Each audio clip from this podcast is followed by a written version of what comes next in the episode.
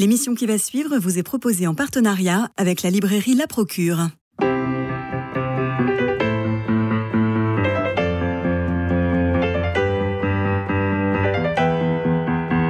Culture Club, une émission produite par Radio Notre-Dame et diffusée également par RCF. Christophe Maury. Muriel Magellan, bonjour. Bonjour. Avec ce septième roman, La Fantaisie, publié chez Miel et Barreau, éditeur que nous aimons beaucoup, vous faites mouche. Il faut signaler que vos créations, que ce soit pour la télévision, le cinéma, le théâtre ou le roman, font mouche à chaque fois, l'air de rien, sans tapage ni scandale, vous avancez, vous créez une œuvre, n'ayons pas peur des mots, qui est cohérente et solide. Ici, la fantaisie, nous reviendrons sur le titre, car le mot apparaît cinq fois dans le roman. La fantaisie met en scène Mona, la quarantaine, programmatrice informatique, en couple avec Grégory, chauffeur routier. Ils ont une fille, Madeleine. Grégory est ce qu'on appelle, euh, allez, un pervers narcissique, à moins que ce soit une figure d'un patriarcat mal digéré. Oui, non, je vous dirais plutôt dans ce cas la deuxième option plutôt qu'un pervers narcissique qui Oui. l'accuserait trop. euh, il est, c'est plutôt le patriarcat mal digéré, c'est plutôt euh, la, la difficulté d'être un père en réalité. Pourquoi surjouait-elle ainsi sa détresse? Que lui avait-il fait? Cette suspicion terrasse Mona, écrivez-vous. Elle est épileptique, elle fait une crise d'appendicite. Ça commence comme ça d'ailleurs. C'est un mal-être, c'est une vraie crise de soi. Ce n'était pas elle qui était inapte à la vie, c'était l'art de vivre qui était long à apprendre, écrivez-vous. Oui, euh, elle a, je commence le roman par euh, la description de, ce- de sa descente aux enfers, presque, hein, dont j'a- j'annonce assez tôt qu'elle est en train de s'en sortir, heureusement pour elle, mais elle a passé deux ans euh, cauchemardesques. De, de- une crise d'appendicite, elle a été virée de son boulot. Enfin, vous voyez ce genre de tunnel qui quelquefois arrive dans nos vies et qui se termine par une dépression. D'autant qu'elle n'a pas le soutien de Grégory. Et elle n'a pas le soutien de Grégory parce qu'il ne sait pas faire avec une femme dépressive. Il- ça, le, ça le confronte à son impuissance. Donc, euh, il se sépare. Ça fait partie de son moment, de, de, son enfer. Et euh, elle finit par euh, faire un séjour en hôpital psychiatrique. Et là, elle se soigne, elle ressort et elle reprend des forces. Et au, le- au- au début du roman, on la retrouve au moment où elle se rapproche de sa petite fille. Voilà, parce que le, le- le tunnel, la, che- la descente aux enfers, euh, le fond du Mm. fond, c'est pas le sujet du roman. Pas du C'est le début du roman, et en fait, le plus important, c'est cette résurrection, cette remontée. Donc, en quelques pages, on a le tunnel et la fin, voilà. et maintenant, on va voir comment on remonte. C'est ça qui est très agréable dans ce roman, La Fantaisie, Oui. euh, Muriel Magellan, c'est que, euh, je dirais, bon, j'aime pas le mot positif, mais on essaye d'avancer, on essaye de voir comment la vie nous fait avancer. Alors là, c'est plein de surprises et on va y arriver. Oui, oui, tout à fait. Il il s'agissait pour moi de, de voir comment le souffle revient. Elle va mieux. Hein, je dis pas encore bien, mais mieux. Et qu'est-ce qui peut ranimer euh, Mona? Et Alors justement, alors, voilà. elle, euh, Grégory prend une nouvelle compagne, le couple éclate, et puis Mona se retrouve en banlieue, dans un studio d'étudiants. Elle n'a pas les moyens d'autre chose, elle n'a pas les moyens de plus grand. Le lit est à mezzanine, et une des marches contient un coffre, et le coffre contient un manuscrit. Ça s'appelle Jonas is born, Alléluia, un roman de Philippe Sandre Lévy, qui s'adresse à une femme qui commence par chère lectrice, ne raccroche pas. Alors à partir de là, les chapitres s'entrecroisent, un chapitre du roman suivi du quotidien de Mona. Et alors là, votre bouquin est extrêmement bien fait, parce que quand on rentre dans un nouveau chapitre, on se dit ah on n'aimait pas euh, partir de l'histoire de Mona et là on rentre dans l'histoire euh, de Philippe et quand on est dans le roman dans le chapitre suivant on n'a pas envie que ça se termine Tant mieux, tant mieux. donc à chaque fois à chaque fois on avance Mm. euh, comme en ricochet Oui, enfin oui. petit à petit on avance on se construit nous-mêmes au fur et à mesure que Mona se, se reconstruit c'est ce que vous voulez faire? Parce Je- que vous jouez avec le lecteur quand même hein. vous jouez un peu avec ses nerfs Oui, mais je voulais euh, créer un appétit chez le lecteur, et tant mieux si ça marche. ah oui Je voulais que, que, que le lecteur soit aussi mordu au manuscrit que ne l'est Mona, en fait. Et, euh, et c'est le cas. Elle, elle, est- elle a envie de, de savoir la suite. Et c'était le défi pour moi, c'était que vous, lecteur, vous ayez aussi envie de savoir la suite des deux histoires, en fait, de la sienne. Donc, elle va vouloir rencontrer cette cet écrivain qui a laissé ce manuscrit dans cette marche de mezzanine. Elle va vouloir le rencontrer. Donc, qu'est-ce que c'est que cette rencontre Et que, se passe-t-il pour Jonas, le personnage, le héros du manuscrit? Tant de coïncidences entre la vie et ce qu'elle dit. Elle parvient à retrouver donc Philippe Sandre Lévy, l'auteur. Je vous cite, elle se surprend à souhaiter à nouveau que cette rencontre comptera. Un homme qui écrit, qui a de l'extravagance, réfléchit au sens de la vie. Ça lui plaît. Donc forcément, elle a quitté son chauffeur routier pour tomber non seulement sur un auteur avec toute la fantasmagorie qu'on a sur l'auteur et l'écrivain, mais en plus qui semble lui parler à elle, chère lectrice, c'est ce qu'elle croit dans son univers. Absolument. Elle, croit, elle croit qu'elle va faire la rencontre euh, avec, un écrivain, un homme euh, bourré de fantaisie, comme là le manuscrit est drôle en fait. Et, puis il y a des coïncidences avec sa vie. Donc elle se demande, ah elle, se dit, cet homme-là, il doit, il doit me correspondre. donc il y a effectivement tout l'éveil qu'on a, je crois, quand on est lecteur, de, de qu'est-ce que c'est que cet écrivain, qui est-il, comment peut-il écrire tout ça, comment peut-il imaginer tout ça. Tout, tout ça se met en route dans la tête de, Mona et elle a très envie de rencontrer euh, Philippe Sandre Lévy. Comme l'écrit euh, Victor Hugo à son lecteur, à insensé qui croit que tu n'es pas moi. voilà, c'est ça, exactement. Victor Hugo a raison. Euh, il a écrit ce roman il y a 20 ans. ça fait 20 ans que le manuscrit est resté caché dans la marche de la mezzanine du studio Kellou. Il l'a écrit pour une femme aimée, Audrey Bardot. Mm. Euh, les coïncidences toujours dansent entre. Je vous cite. D'ailleurs, elle se demandait est-ce qu'il apprécie vraiment le blues? Elle, elle adore Smokestack Night. Je le, je le, prononce mal. oui, de Wolf. Voilà. Elle était sidérée de lire cette référence. Cette, euh, c'est précisément le morceau qu'elle écoutait quand elle a découvert le texte. Vous vous rendez compte? Écrivez-vous. Et alors, on a un peu ce, ce côté lancinant du blues.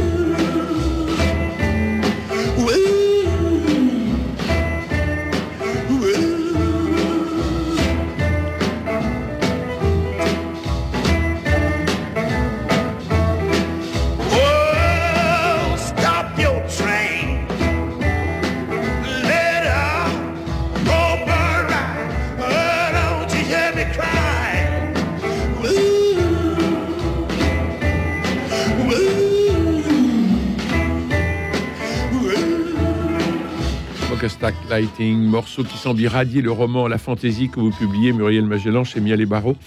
Mona qui lit un manuscrit oublié depuis 20 ans, et je vous cite encore, lire des romans lui a manqué. Elle se laisse aspirer par ce monde imaginaire et l'envie de savoir. Elle est une vieille bicyclette rouillée, sa lecture grince. Il faut parfois reprendre quelques lignes plus haut, revenir en arrière. Elle déguste, elle sourit, elle s'étonne, elle succombe à une légère euphorie. Elle retrouve le goût de la lecture. Oui, c'est l'imaginaire, c'est la fantaisie, c'est aussi l'imaginaire. Parce que la lecture lui parle.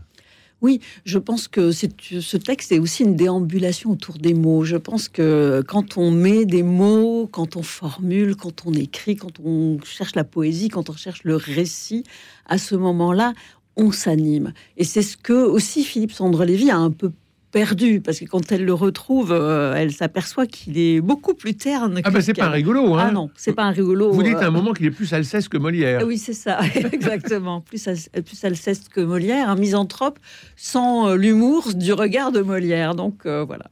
Alors, il a fait une école de commerce. Oui, c'est un, c'est un. Donc il s'est, il n'a jamais été écrivain en réalité. Elle a cru que c'était un écrivain, mais pas du tout. Il avait écrit ce texte-là, cet unique texte. Une lettre d'amour. voilà, pour euh, pour une jeune femme. Audrey. Audrey. Et, euh, et puis, il a décidé de faire de- des, des études de commerce autour de la vidéo. Il a ouvert un, un magasin d'utilitaires vidéo et de duplication de, de films de famille. Euh, il va tourner d'ailleurs des, fi- des films de famille, des fêtes, etc. Mais lui-même a perdu le goût de la fête. Lui-même s'est éteint au contact de la vie comme on le fait un peu euh, nous tous et, a- et s'est laissé frapper de mélancolie. Alors, Et- pas de dépression comme Non. Mona, mais de mélancolie. Et ces deux-là vont se refrotter à l'humour de ce texte. Alors là, vous êtes terrible euh, à la fois pour euh, les écoles de commerce et puis pour ce monde aussi qui euh, perd de sa fantaisie justement pour entrer dans le tableau Excel. Je vous cite, depuis des décennies, les écoles de commerce, et pas seulement la leur, non, tout à tout niveau, se révélaient les ignobles complices de la destruction d'une discipline dont la noblesse s'était perdue dans l'appât du gain.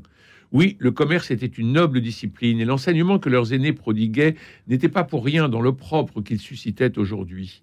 Ils en étaient responsables même, autant que l'abruti qui avait inventé le mot négoce, dont l'étymologie negocium, négociation du loisir, donnait envie de le pratiquer comme de se pendre. Plus encore, lorsqu'on apprenait qu'au sens aristocratique du terme, le loisir était ce temps que l'on consacre au bien commun, à la réflexion, à la philosophie donc.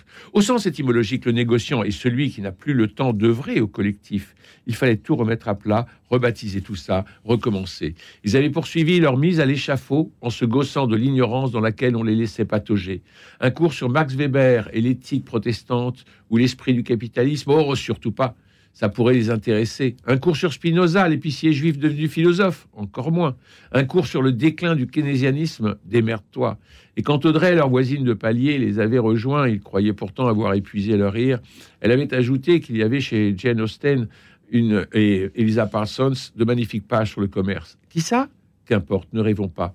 Littérature, romantisme et commerce, passionnant sujet que nenni, rien, nada. L'éducation nationale était bien trop pusillanime pour se risquer sur ces terres novatrices et oser la rupture. Elle voulait mettre ses marchands au garde à vous, bourrins exemplaires comme on le fait avec des soldats de premier grade. Ce sont les jeunes hein, qui s'expriment à ce moment-là. Mais c'est tellement vrai. Mais euh, j'ai- j'ai- j'aime bien passer par eux pour, euh, pour un peu d'élan autour de la question de, de, de commerce, de l'enseignement, de refaire venir la philosophie, de refaire venir les humanités pour tout le monde, en fait. Parce qu'on a tous besoin de, de ça, de sens, Mais en oui. réalité. Et on a, et on a aussi besoin de rêves. Ou de rêves, de- de voilà, c'est pour ça que le, On a la- besoin de gens la comme so- vous, Muriel Magellan. je- je- J'en suis de plus en plus persuadée, Christophe, parce que je crois que c'est essentiel à chacun, aussi parce que le roman, c'est la polyphonie. Le roman, c'est être de plusieurs points de vue. Et donc, de pouvoir se confronter euh, en empathie, parce qu'on est dans, dans un système d'identification quand on lit un roman, en empathie à des points de vue différents. Donc oui, euh, je, crois qu'il faut ramener la fiction, comme euh, je tente de le faire dans, dans, ce livre, ramener la fiction dans nos vies, non pas pour se divertir seulement, mais pour revenir à soi. Alors Philippe euh, a fait cette école de commerce, finalement il se retrouve patron de, de PME, incapable d'encaisser les griefs de ses employés, la lourdeur des démarches administratives, les injonctions de ce comptable, il avait mal partout, c'est terrible. Oui, il Ça a me fait été- penser à cette phrase de Zola dans, dans le, euh, dans le Bonheur des Dames, où vous savez, il y a tous les, tous les commerçants qui suivent le, le corbillard de la pauvre Geneviève qu'on va enterrer, et ils avaient le visage penché, la figure rongée par les chiffres. Mm, oui, c'est ça peut-être. C'est les chiffres et le, et le poids, le poids de nos vies. Euh, Il a de, je- je- c'est Mohamed Bougassar qui écrit Rien de beau ne s'écrit sans mélancolie. Je pense qu'il a raison. Il y a, il y a forcément un fond de mélancolie dans nos vies. On ne peut pas être insensible à ce qui se passe autour de nous, mais c'est comment euh, ce concret, là, ce pragmatisme qui nous frappe et, le réel, comment on, en fait quelque chose. D'ailleurs, vous, voyez qu'au fur et à mesure du, du roman et même du manuscrit de Jonas Isborn, je, je trouve des, solutions pour comment s'emparer du réel. Alors pour Mona vient le, le, temps de la fête. Je vous cite cette Mona à peine sortie de dépression et victime à présent de l'homo festivus, la maladie de notre siècle. Elle a envie de rire, de s'évader. Elle veut festoyer la tête dans le sable. Faites-moi rire, faites-moi rire, distrais-moi, emmène-moi au stade, mets de la pub, mets des jeunes chanteurs sur un ring, fais-moi voter par SMS, machine à sous, française des jeux, fiction, série, cours plus vite, roule, youpi, chouette, haha, lol, MDR, on n'y prendra pas, va te fêtard.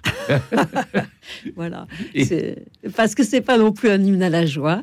Euh, c'est vrai que euh, Philippe Sandre-Lévy euh, est un peu en, colère contre, contre la joie et contre l'homo festivus qui veut être tout le temps heureux. Lui, il, il dit que, a, raison à mon avis, que la, la, tristesse et la mélancolie et la noirceur font, sont des couleurs de nos vies. Il faut pas les contourner. Par contre, il faut rajouter les autres et ne pas oublier les autres, les autres dimensions dont, le rire, dont l'humour qui est essentiel. Voilà. Et là, gravé dans le marbre, Muriel Magellan, vous citez le Talmud, nous ne voyons pas les choses telles qu'elles sont, nous les voyons telles que nous sommes. Et c'est là que l'on s'aperçoit que la sacralisation du manuscrit rejoint la religion du livre. Le roman est marqué par l'origine hébraïque. Sandre Lévy est juive, bien qu'élevé sans vraie religion, ses parents ayant pris leur distance du fait religieux. Mais vous nous racontez l'histoire de David, sort de Robinson Crusoe qui, sur son île vierge, construit deux synagogues pour le plaisir d'en déserter une. voilà, exactement.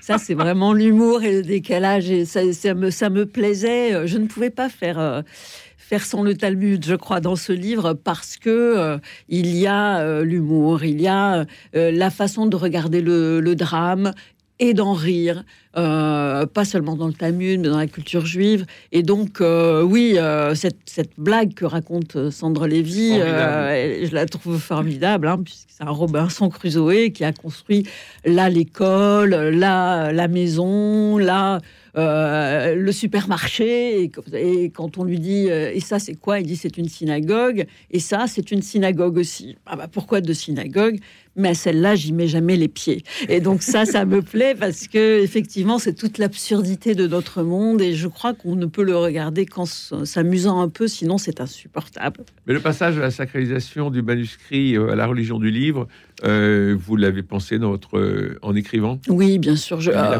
oui, oui, oui. Je, je, j'ai beaucoup relu autour du judaïsme, qui est, ma, qui est, ma, religion déjà, et puis aussi qui est celle de, mes personnages, en tout cas dans le manuscrit. Et j'ai aussi beaucoup tourné autour de Don Quichotte. De Cervantes, Cervantes est en Marane, c'est-à-dire un, juif converti. Euh, donc, il y avait aussi la trace dans Don Quichotte de ce personnage de, presque de juif errant. Et dans Mon Jonas, il y a ça aussi. Euh, c'est-à-dire un personnage qui se retire et puis qui sort pour tenter de, se confronter au monde et de euh, d'aller à l'aventure du monde. Et c'est sans doute sur cet esprit que se fonde la fantaisie. Je l'ai dit en début d'émission, le mot apparaît cinq fois dans les 260 pages de votre roman. Je vous cite dans ce texte insolite dont il tourne les pages avec application, c'est le manuscrit, hein. il y a des tentatives bouffonnes, sans peur du ridicule, de la fantaisie sur cette Mona. C'est vrai qu'il y a qu'il en avait quand il avait 20 ans, et même enfant. Il se souvient des grands éclats de rire qu'il déclenchait chez sa grand-mère pour un rien. Et c'est ça aussi la fantaisie c'est cette façon de déclencher le rire. De déclencher le rire, c'est vrai que je j'ai choisi le mot fantaisie, mais pour moi, il a des harmoniques d'une certaine façon qui sont l'humour euh, et l'imaginaire. C'est-à-dire que je travaille sur la fantaisie, mais aussi sur d'autres façons euh, d'être au monde qui, euh, je parle de danse un peu, qui nous font danser avec le réel d'une certaine façon, sans le nier, avec lucidité. Je ne sais pas ce qu'on va devenir. On crèvera peut-être de cirrhose dans nos banlieues tourmentées, mais il faut récupérer le je ne sais quoi de Jonas, le presque rien, le décalage, garder le pas de côté. Vous voyez La fantaisie. Oui, voilà. Euh, l'appartement n'est pas grand, elle repart dans l'autre sens et continue. Hop, fantaisie, pas de côté, pas de côté. Hop, hop, la danse se répand dans le logis et semble une chorégraphie d'avant-garde, pas encore au point, mais prometteuse. Voilà, c'est cette danse dont je parle, effectivement. La fantaisie était dans le texte, pas en lui. Oui, il l'avait perdue. il l'avait perdue. Elle est perdue. Euh, j'espère. Euh, on peut espérer en avançant dans le livre, pas pour toujours. Elle est quelque part. Je crois qu'on éteint certaines, certains aspects de nous-mêmes parce que euh, le, réel nous emporte, parce qu'on a justement de la lucidité et je crois de l'intelligence sur la façon de regarder ce qui se passe autour de nous, mais qu'à la fois on est alourdi par tout ça et qu'on en perd cette, sorte de légèreté que permet l'humour. Je vous cite encore, de la même façon qu'un verset de la Bible peut être traduit de diverses manières, un sujet peut se faire re-raconter son histoire plusieurs fois, car le retelling n'est pas une vérité unique et absolue et repose aussi, on l'aura compris, sur la fantaisie des conteurs. Il se fera toujours à deux, l'altérité évitera la tyrannie.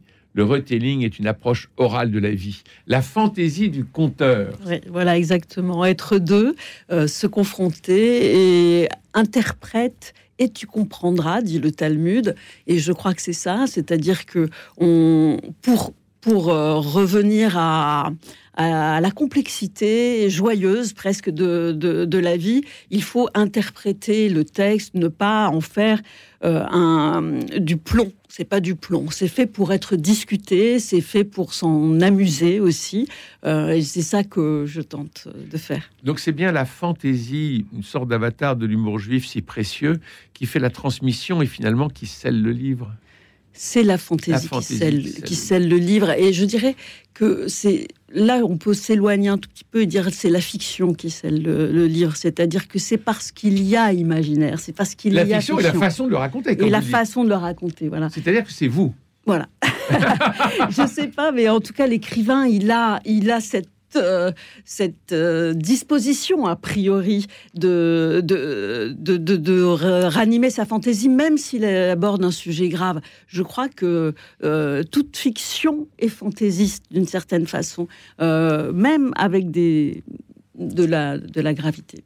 Et alors, on sent que vous vous amusez dans, à la fois dans l'histoire de, de Jonas, ce manuscrit, où alors là, on est en pleine fantaisie, c'est-à-dire que vous, vous, partez. Euh, burlesque. Vous partez un peu dans. Enfin, non pas dans tous les sens, parce que c'est très construit. Merci. Et c'est très suivi. On sent vraiment euh, votre, votre mm. plume très rigoureuse. Mais on, alors là, on est complètement dans la fantaisie. Et la fantaisie qui est aussi l'expression de la jeunesse de ce, pauvre Philippe.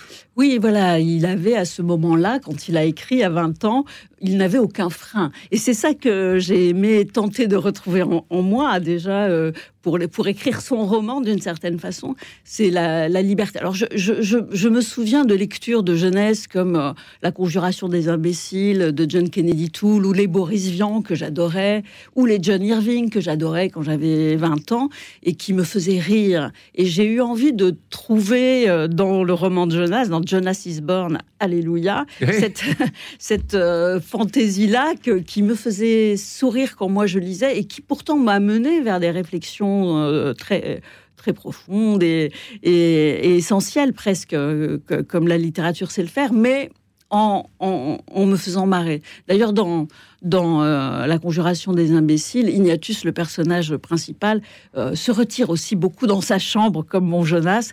Mais effectivement, c'est construit malgré tout, parce que je voulais nous conduire et conduire Mona vers. Euh, il lui fait une promesse au départ, hein, le, jeune écrivain qui était Philippe Sandre Lévy, il lui promet qu'il a une solution à ses problèmes quel qu'il soit. Donc, euh, il fallait construire ce petit euh, concept philosophique du retelling, dont vous avez lu quelques lignes, mais il faut pas trop en dire. Mais il, il, fallait le construire et, le, et planter les graines solidement pour que, à la fin, la promesse soit tenue. Alors, elle croit qu'elle va être sauvée par euh, cette espèce de promesse, puisque qui, dit chère lectrice, enfin, des donc c'est à toi que je m'adresse, un hein, qui croit que tu n'es que tu n'es pas moi, comme disait l'autre, euh, comme disait Hugo. Euh, et pour lui aussi, elle va être salvatrice. Exactement. Et elle va avoir une idée complètement saugrenue. On va pas aller, on, va, pas, tout dévoiler, on va pas la révéler. Mais finalement, chacun prend en charge l'autre sans le vouloir et peut-être même sans le savoir. Oui, c'est ça, ça, sans le savoir. Ça, je, ça me plaît que ce soit sans le savoir parce qu'on est, on est plus sur de l'imprégnation que du projet, en fait. C'est ça que je crois à la vie. On euh, est beaucoup faite de, de collisions ou d'imprégnation de l'autre et on évolue comme ça sans forcément euh, vouloir faire évoluer l'autre, c'est pas forcément une, volonté. Non, le, Sandre Lévy évolue aussi. Ça m'intéressait au contact du manuscrit, bien sûr, mais aussi au contact de sa jeunesse, parce qu'en retrouvant ce manuscrit, il retrouve sa jeunesse, il retrouve le jeune homme qu'il était, le ton qu'il avait. Il, le refuse au début. Hein il le refuse, mais parce que ça le choque, mais eh d'une certaine façon, ça le ranime aussi. C'est-à-dire, il se dit Ah oui, c'est vrai qu'il y avait, avec tous ces potes là dont on a parlé tout à l'heure, on, parlait comme ça du monde, on, on, on se révoltait comme ça, on en riait aussi. C'est ça qui est, je trouve, intéressant avec la jeunesse quand on a 20 ans, c'est qu'on se révolte à une heure et on explose de rire à deux heures. C'est-à-dire que les, émotions, on passe de l'une à l'autre, alors que peut-être en vieillissant, on se laisse plus aspirer par euh, et ce qui la mélancolie. et ce qui est très fort dans votre roman, c'est que le manuscrit n'est pas un miroir, mais comme une redécouverte. Merci Muriel Magellan pour votre visite et votre roman La Fantaisie, publié chez Miel et Barreau. On peut vous retrouver euh, jeudi prochain à 19h à Maison Lafitte, à la librairie euh, Les Chemins de les chemins, du, livre. Les chemins du livre, merci.